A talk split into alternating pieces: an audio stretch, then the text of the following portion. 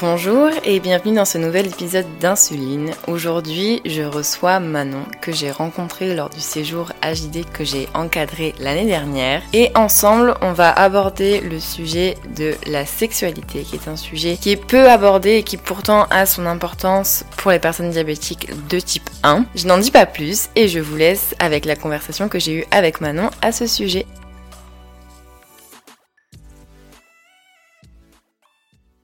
Merci beaucoup Manon d'avoir accepté de participer à cet épisode du podcast. Je te laisse tout d'abord te présenter et raconter un peu euh, ton histoire avec le diabète de type 1.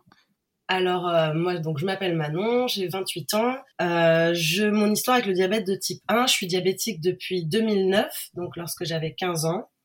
Et mon histoire avec le diabète a surtout été construite autour de l'AJD, l'aide aux jeunes diabétiques, avec qui je fais des, des, colonies de vacances en tant qu'animatrice depuis plusieurs années maintenant et euh, avec qui j'ai rencontré euh, certains de mes meilleurs amis. Donc euh, c'est plutôt ça mon histoire avec le diabète. Et est-ce que tu pourrais nous décrire du coup une journée type dans les baskets de Manon et de son diabète?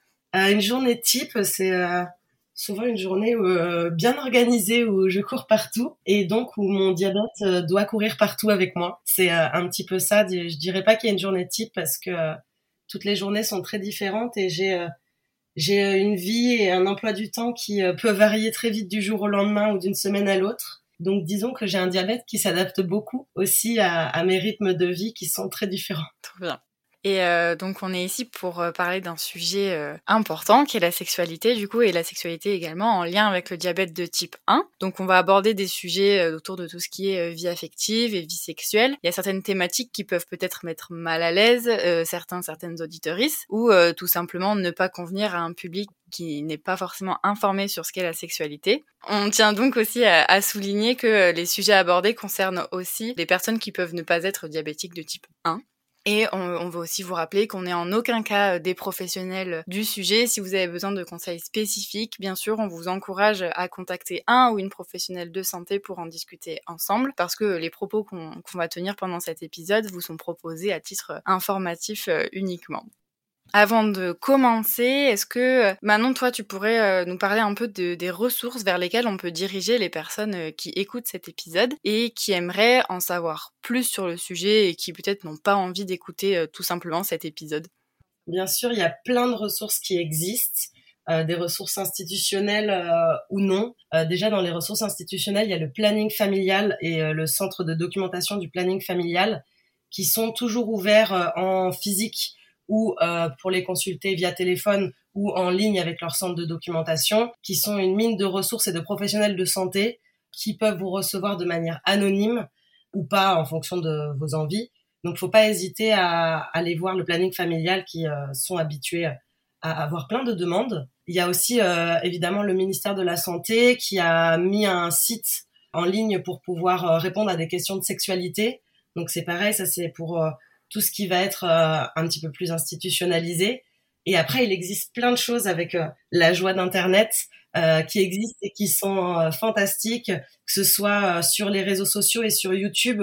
je pense qu'on mettra peut-être à un moment donné une liste de personnes à suivre, j'imagine mais quelques-uns pour euh, avoir un exemple. Vous avez le compte Instagram Orgasme et moi, vous avez le compte Instagram et la chaîne YouTube de Ben Nevers, le compte Instagram Je m'emballe clito, Sexy Souci, Morgan Noam, et on va pouvoir faire une liste très très longue si on continue comme ça. Et après, pour euh, celles et ceux qui sont pas trop euh, internet ou qui ne veulent pas passer par ce moyen-là, il existe plein de lectures qui changent un petit peu des, des lectures des manuels de SVT qu'on peut avoir à l'école et qui sont un peu plus complètes. Vous avez euh, par exemple le petit manuel de sex education, la série, et donc je conseille en même temps la série qui est euh, assez intéressante et une mine d'informations pour parler de sexualité d'une autre façon. Vous avez comme euh, livre Jouissance Club ou alors les règles quelle aventure pour peut-être un peu les personnes plus jeunes qui se posent des questions sur les règles, ou même le livre Libre qui a été écrit par Ovidie et Digli, qui a fait une mini-série aussi sur Arte. Donc voilà, il y a plein plein de choses sur lesquelles on peut se renseigner, qui existent. Et euh, en, lien, en lien avec le diabète de type 1, il y a aussi la Fédération des diabétiques qui, euh, sur son site, euh, parle de ces questions-là. Et après, vous renseignez aussi avec, je parle pour les plus jeunes d'entre nous, ne pas hésiter aussi à, à demander à, à, des adultes de s'ils ont des ressources, parce que c'est important aussi, des adultes des fois ont des ressources qui peuvent être très cool.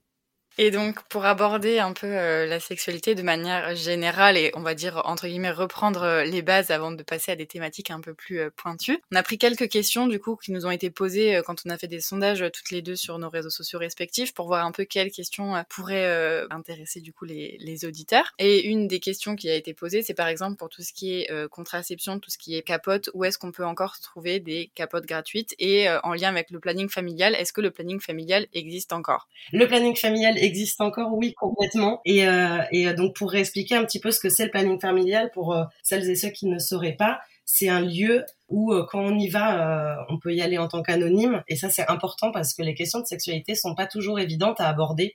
Et c'est pas évident de, de se dire, je vais aller quelque part, je vais voir des professionnels de santé, on va me demander mon nom, mon âge, le nom de mes parents. Et ça, voilà, c'est quelque chose qui est pas du tout mis en place au planning familial.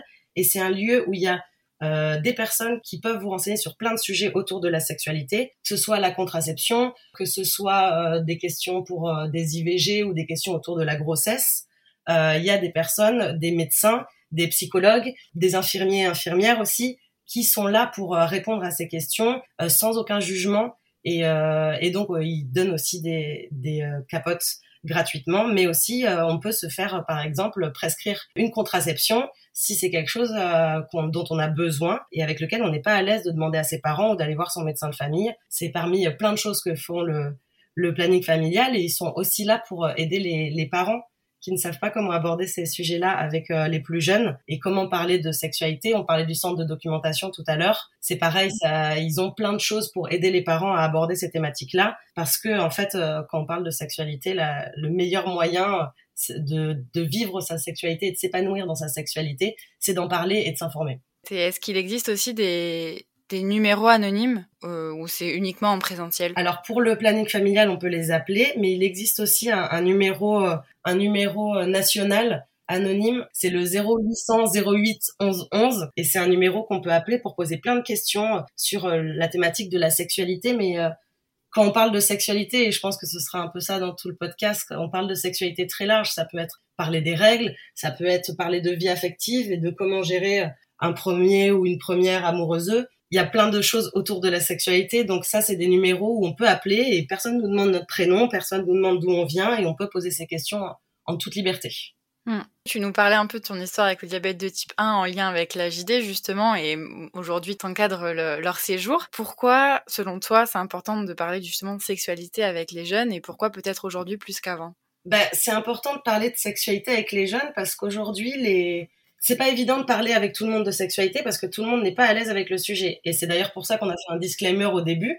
Euh, c'est pour dire que si vous n'êtes pas à l'aise avec le sujet, il n'y a aucun souci pour ne pas en parler. Mais euh, si on a envie de s'informer, si on a envie d'avoir des informations, le problème euh, aujourd'hui, mais qui est en train d'évoluer, c'est que euh, à l'école, on parle de sexualité, mais on va aussi surtout parler de sexualité par rapport à la reproduction.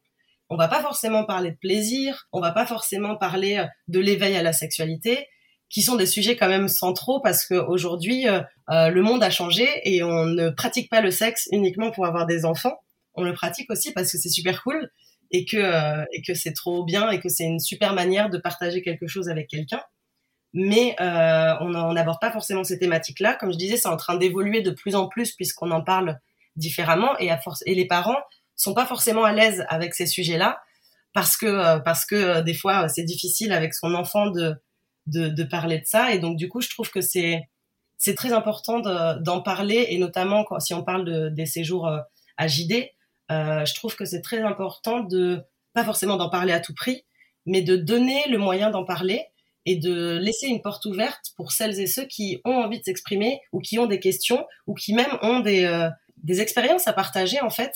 Et, euh, et moi, c'est quelque chose que j'essaie de faire dans les séjours que je fais, donc avec des ados, des 14-17 ans. C'est quelque chose que j'essaie de mettre en place assez souvent parce qu'on se rend compte que déjà les ados entre eux peuvent s'apporter énormément et qu'en fait ben, des fois c'est important aussi de juste d'en parler autour de soi, qu'il n'y a pas de sujet tabou en fait, c'est qu'on se met des grandes barrières pour des choses que tout le monde fait finalement, ou une grande partie de la population, euh, ou du moins tout le monde se pose des questions.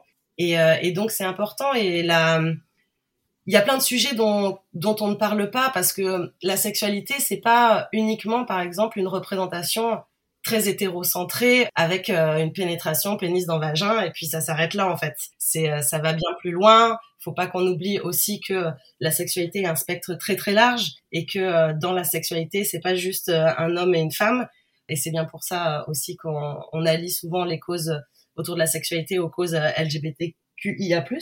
On oublie souvent de parler de masturbation et notamment de masturbation féminine alors que ça fait partie de l'éveil à la sexualité. Les représentations qu'on a par rapport aux règles sont encore euh, très tabous et beaucoup dans le jugement, alors que euh, c'est pas que un sujet euh, qui concerne les femmes, c'est aussi un sujet qui concerne les hommes. Et voilà, enfin, il y a plein de choses comme ça qui qui sont pas dites comme il le faut. Et si on revient sur ce que je disais tout à l'heure sur l'éducation nationale, il y a très peu de livres de SVT encore qui vont parler du clitoris, alors que c'est c'est le, le, lieu de plaisir féminin numéro un. Et euh, pourtant, euh, on n'en parle pas dans les livres de SVT, alors que ça fait partie de notre corps et ça fait partie de, de la sexualité en général. Et rien que pour une question euh, d'être correct anatomiquement parlant, je trouve ça fou que ce soit des sujets qu'on, dont on ne parle pas. Donc, il faut éduquer à la sexualité en en parlant, en arrêtant de mettre des choses taboues sur la table et en se disant que si on en parle de manière ouverte, sans aucun jugement, et c'est ce dont on, on se rend compte euh, dans les colos avec les ados, c'est que plus on en parle euh, sans, sans a priori, sans aucun jugement, plus on se rend compte que euh, ben ouais, on a des questions. Et moi, des fois, j'ai eu aussi des questions en tant qu'adulte quelque part sur lesquelles ben, des ados ont pu me répondre, ont pu me partager leur expérience. Et donc voilà, il faut il faut informer parce que c'est important. Oui, et puis il faut, comme tu l'as très très bien dit, il faut laisser le choix. Et si tu veux, tu veux, tu veux, et si tu veux pas, tu veux pas. Mais au moins, ça a eu le choix de t'informer. Exactement. Quand, quand on a, enfin, j'ai des quelques exemples de, notamment de, de filles avec qui je discutais, euh, où au final, elles, ne connaissaient pas toute la palette, par exemple, de la contraception, tout ce qui existait en termes de contraception, ou plus en lien avec le diabète. Mm. Moi, pendant très longtemps, j'ai cru que la seule contraception auquel j'avais le droit, c'était euh, la pilule microdosée, parce que avec le diabète, euh, euh on n'a pas le droit à d'autres choses, alors qu'en fait, si, euh, et, donc c'est important de mm. donner toutes ces informations-là. Et euh, donc justement, pour euh, rentrer encore un peu plus en, détail, au niveau de la, de la, sexualité et du diabète de type 1, c'est vrai que au final, les ressources sont vraiment très limitées. Déjà, pour trouver des ressources de manière générale sur la sexualité, de trouver des ressources qui nous intéressent et qui nous correspondent, entre guillemets, c'est compliqué. Mais sexualité et diabète de type 1, c'est un sujet qui est pas vraiment développé, voire très très très peu. Et du coup, on a eu des questions, toutes les deux, euh, en ce qui concerne par exemple les impacts que peuvent avoir euh, les glycémies sur euh, la sexualité, sur la libido, que ce soit femme ou homme d'ailleurs. Est-ce que toi, par exemple, tu as déjà eu ces questions-là en colo et qu'est-ce que tu réponds quand on te pose cette question-là? Ah ouais, j'ai déjà eu des questions comme ça. ce que je réponds dans un premier temps, c'est c'est surtout euh, du partage d'expérience en fait avec les personnes qui sont d'accord pour en parler toujours parce que au centre de la sexualité en général et du sujet de la sexualité il y a le consentement. Donc c'est toujours avec des personnes qui euh, qui euh, souhaitent en parler. Et en fait vu qu'il y a très peu de ressources et que chaque diabète appartient à chaque diabétique et que chaque diabétique est différent et différente c'est plus en partageant son expérience et en discutant ensemble qu'on apprend plein de choses. Moi, je sais que dans les colos, j'ai pas euh, la science infuse, j'ai pas toutes les réponses. Il y a plein de choses que je ne sais pas. J'ai appris des choses grâce à d'autres diabétiques, ados ou adultes, qui voulaient bien partager leur expérience. Par exemple, j'ai appris que euh, ben, chez les garçons, une hypoglycémie, ça pouvait faire que euh, une érection, enfin des dysfonctionnements érectiles momentanés, pas des trucs très graves, parce que le mot mm. dysfonctionnement érectile est fait très très peur. Mais disons que de manière un peu plus vulgaire, ça pouvait, une hypo peut empêcher de bander et ça, c'est le genre de choses, je pense qu'il est intéressant de savoir euh, pour des garçons et pour des filles qui euh, envisagent d'être dans une relation sexuelle. Euh, on sait très bien que des fluctuations de, de, glycémie peuvent avoir un impact sur les vulves, sur la sécheresse vaginale, sur des mycoses. Et ça, ça, ça dépend de, de, chacun, chacune. Enfin, il faut savoir que le diabète peut influer sur ces choses-là. Mm. Et donc, c'est plus, j'ai pas de réponse toute faite, mais c'est plus sur du partage d'expérience en fait qu'on réussit à, à se dire ah mais je suis pas tout seul ou toute seule. Ah mais en fait euh, il y a des choses qui vont peut-être jamais m'arriver mais c'est bien de le savoir. Et euh, c'est vrai qu'avec le diabète on se pose ces questions-là parce que il n'empêche que l'acte sexuel ça reste quand même du sport quelque part. Et qu'on sait très bien que bah, faire du sport euh, avec le diabète, ça a un impact. Donc, euh, ne serait-ce que rien que dans l'aspect sportif, et puis que ça fait jouer nos hormones, ça fait jouer euh, aussi notre adrénaline. L'adrénaline a un impact sur la glycémie. Les hormones ont un impact sur la glycémie. Et donc, tout ça, forcément, ça joue. Et, euh, le meilleur moyen de, s'informer là-dessus, étant donné que aujourd'hui, on n'a pas énormément, il en existe, hein, il existe des, choses qui parlent de diabète et de sexualité. À l'AJD, il existe des documentations mais euh, elles sont pas euh, assez développées ou pas encore assez accessibles à tous euh, pour, pour qu'on puisse avoir l'information sans en discuter. Et enfin, surtout, ce que je voudrais vraiment aussi mettre en avant, c'est c'est pas parce qu'on est diabétique de type 1 qu'on a une maladie chronique que euh, les préoccupations autour de ces sujets-là et de sa sexualité elles doivent être reléguées au, second plan. C'est pas parce que tu as une maladie chronique que tu peux pas vivre comme tout le monde et justement ne pas profiter de ta sexualité quand tu en as envie. C'est vraiment hyper mm. important. Et qui plus est, bon, certes, peut-être faire plus attention euh, lors des rapports. En effet, tu as dit, bah, par exemple, pour tout ce qui est mycose ou infection urinaire, par exemple, bah, il faut faire attention, pour, surtout en cas de, de diabète qui est un peu déséquilibré ou, ou des périodes où il y a de, fortes hyperglycémies, certes, mais dans tous les cas, c'est pas une raison pour ne pas vouloir, euh, vouloir et pouvoir vivre sa sexualité comme on a envie de. Complètement, en fait, faut, faut être attentif à son corps, mais comme, euh, comme tout à chacun, euh, et attentif à son, à son corps en général. On parlait d'infections urinaires.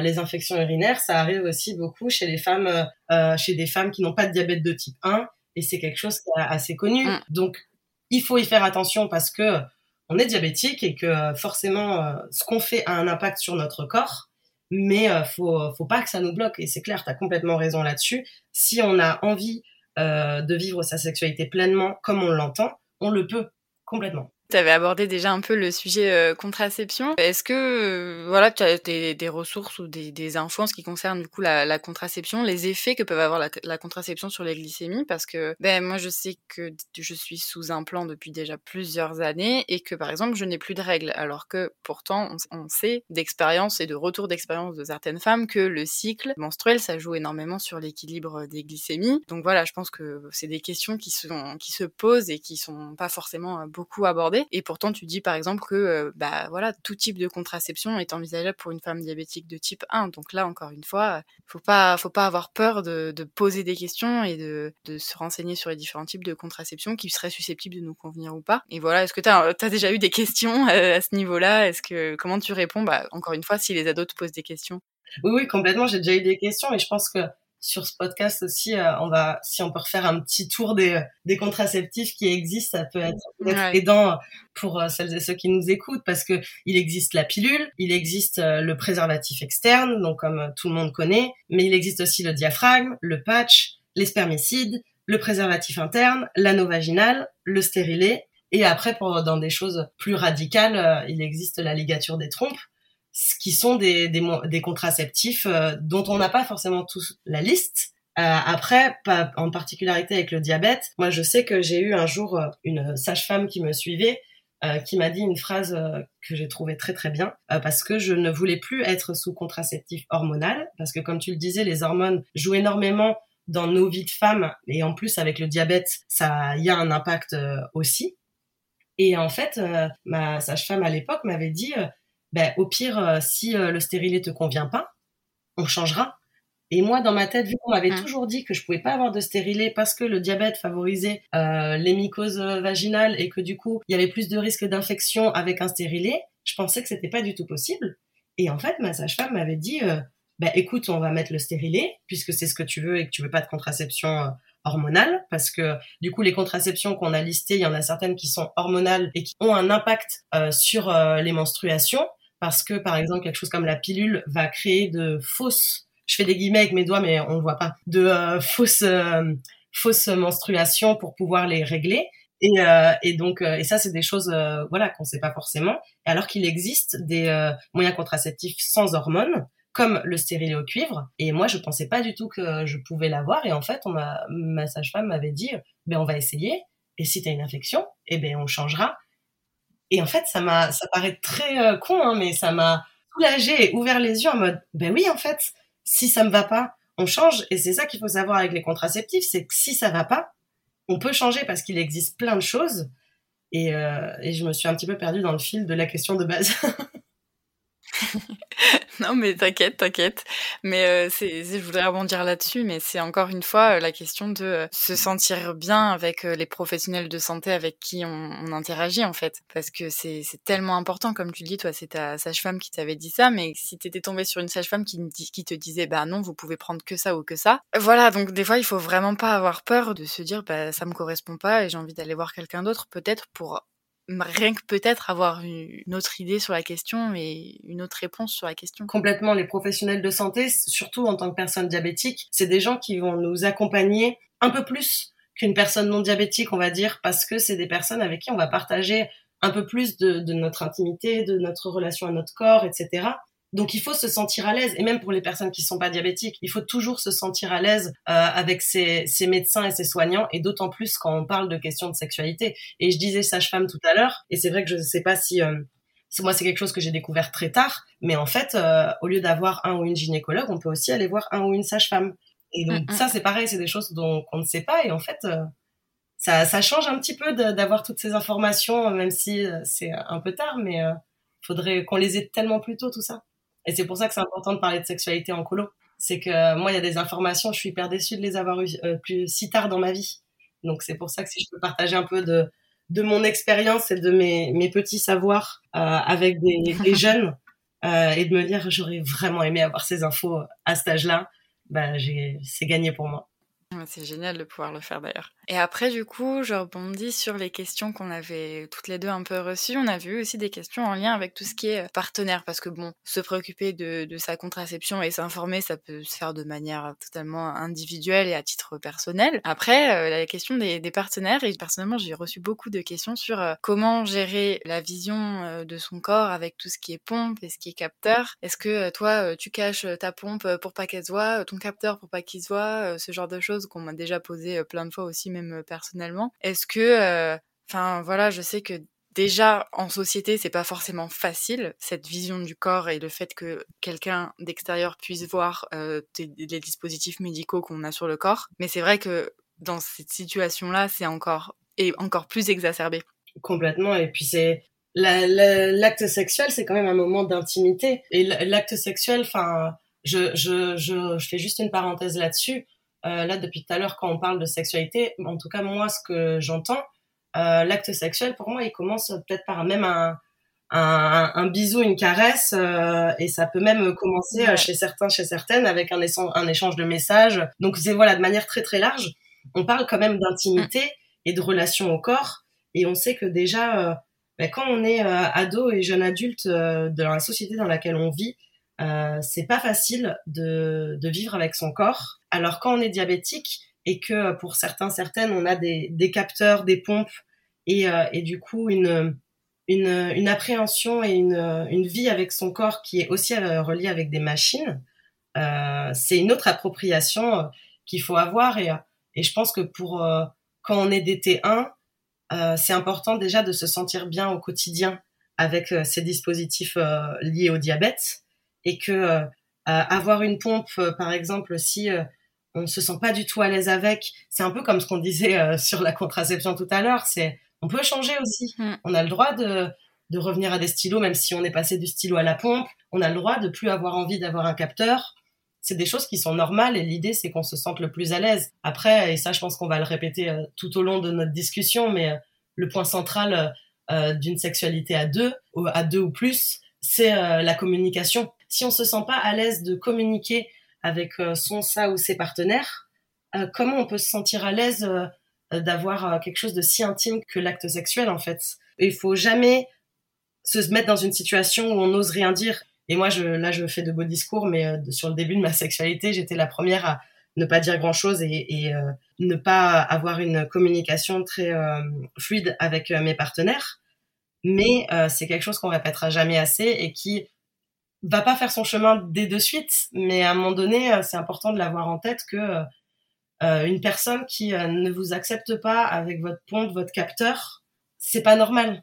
Et, et, si ça pose une pompe ou un capteur, si c'est quelque chose qui pose un problème à un ou une partenaire, c'est que c'est c'est que cette relation intime ne, ne doit pas et ne devait pas avoir lieu ou ne devait pas avoir lieu, et que c'est la même chose que si quelqu'un, un partenaire est dérangé par un tatouage, est dérangé par une couleur de peau, est dérangé par une couleur de cheveux. Enfin, c'est c'est quelque chose qui fait partie de nous, qui est quelque part aussi notre identité pour certains certaines et qui ne devrait pas rentrer en compte de quelqu'un avec qui on partage et alors, je sais qu'il y a certains, pour avoir discuté avec euh, certains, certaines ados, qui n'osent pas forcément dire euh, qu'ils sont diabétiques euh, au début d'une rencontre avec quelqu'un qui les intéresse. Ça, c'est complètement OK parce qu'on n'est pas obligé de parler de notre diabète si on n'en a pas envie et il n'y a aucune obligation.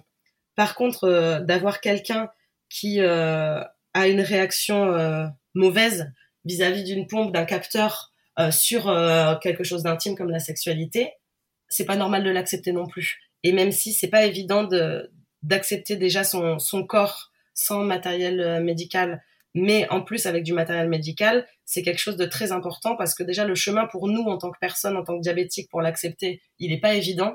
Et on n'a pas besoin de se rajouter des gens euh, pas safe ou malveillants autour de nous en fait. Donc je pense que la communication c'est essentiel. Et que euh, quelqu'un qui qui ne veut pas partager un, un moment intime avec vous parce que un capteur, une pompe, ça le, ça le ou la dérange, et ben, c'est que ça devait pas se faire et que c'est que ça ne se fera pas parce que c'est pas safe, quoi. Après, il y a toujours, il y a quand même la question de, de l'endroit stratégique pour éviter de, se faire, de se les faire arracher. Ah oui, ça c'est une question encore. Mais c'est sûr que ça peut, ça peut rentrer en compte de où est-ce que je vais placer mon capteur, où est-ce que je vais placer mon cathéter. Si je sais, parce que des fois, euh, il y a des, des actes sexuels on peut pas les prévoir. Ils arrivent et c'est comme ça. Et si ça s'arrache, bon bah tant pis.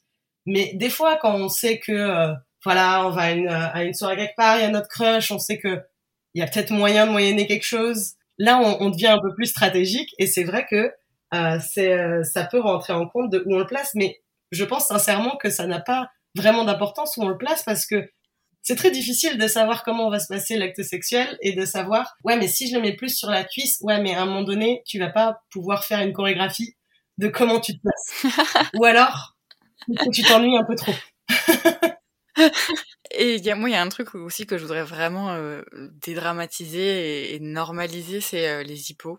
Enfin, voilà comme tu l'as dit au début, l'acte sexuel, c'est du sport. Je sais pas toi, mais j'imagine que comme moi, tu les comptes même plus, le nombre d'hippos que tu as déjà pu faire. Donc, euh, donc euh, voilà, c'est comme pour les, les, appareils, les pompes et les capteurs, il y a aucune honte à avoir et encore une fois, il y a aucune gêne à avoir. Il faut juste en parler avec son, sa, ses partenaires et, et voilà, et pause et voilà, et je me resucre et après ça repart. Hop. Exactement. Et puis euh, les, les, les pauses aussi, faut. En fait, je trouve que les moments d'hypo ou les moments même, je, vais, je le fais, vois même avec les moments de, faut que je débranche ma pompe, euh, des choses comme ça. Ouais. Euh, c'est un peu comme des moments capotes en fait.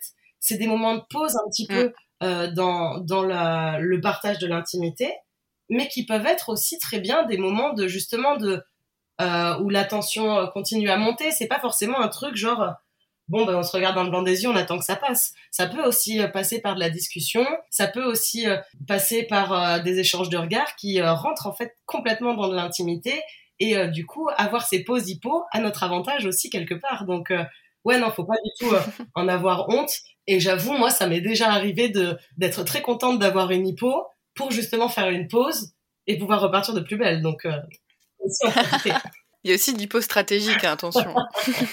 Une autre question qui nous avait été posée, c'est euh, voilà pour aborder ces questions-là avec quelqu'un avec qui on va avoir, on a une relation, hein, enfin un acte sexuel avec quelqu'un qu'on ne connaît pas. Est-ce que euh, voilà, est-ce que par exemple, toi, tu aurais des, astuces pour balancer le truc en mode Hey, euh, en fait, j'ai ça sur le corps et voilà, c'est tout. Enfin, accepte, accepte-le et voilà quoi.